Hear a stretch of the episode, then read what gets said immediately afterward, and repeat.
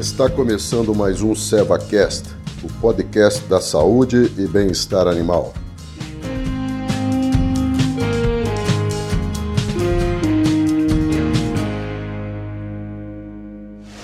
Olá, sejam todos bem-vindos ao nosso último tópico a respeito da tripanossomose bovina.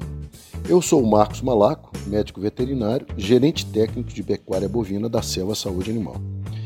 É, no último tema, ou no último tópico que nós tratamos, nós falamos a respeito do tratamento da tripanossomose, da necessidade do uso de produto específico, o Vivedium, e dos cuidados básicos necessários durante a aplicação do produto.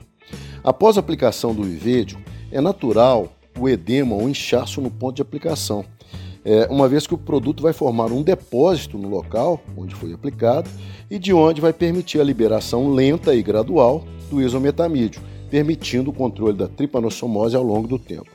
Agora, na prevenção da doença, são necessários alguns cuidados, como, por exemplo, a lavagem e a esterilização de materiais usados em aplicações injetáveis compartilhadas entre os animais, como seringas e agulhas.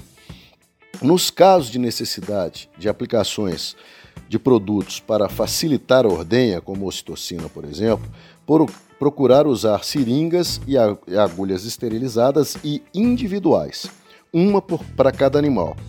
Em caso de reuso, esses materiais deverão ser convenientemente lavados, desinfetados ou esterilizados e secos antes do novo uso.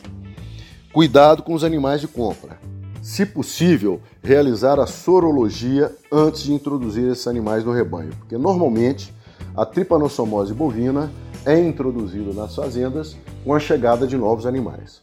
A quimioprofilaxia, que é um, um, tipo de controle que se baseia no uso de um produto específico para diminuir ao máximo a presença do parasito no rebanho, né? do, do, do, de um determinado parasito no rebanho.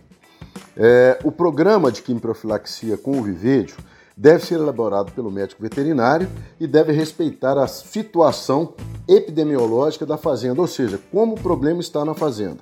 Né? Normalmente são quatro tratamentos intervalados a cada três meses durante o ano.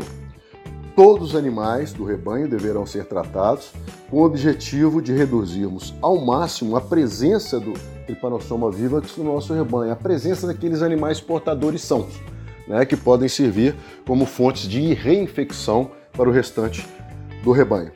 E após um ano do estabelecimento dessa quimioprofilaxia, é, nós devemos avaliar a necessidade da continuidade dos tratamentos a cada três meses, mas nós não podemos deixar de ter um programa específico para evitar as perdas determinadas pela manifestação crônica ou subclínica da doença na fazenda. Um destaque para quê?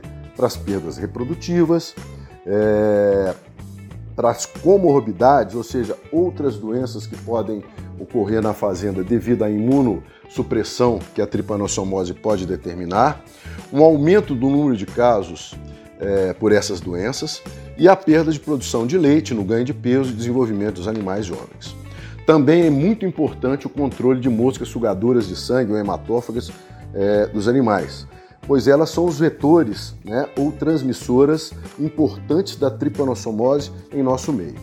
A SEVA agradece a todos, esperamos nos ver nos próximos temas com o objetivo de estarmos juntos além da saúde animal, na busca do bem-estar, alto desempenho e oferecimento de produtos de origem animal com alta segurança.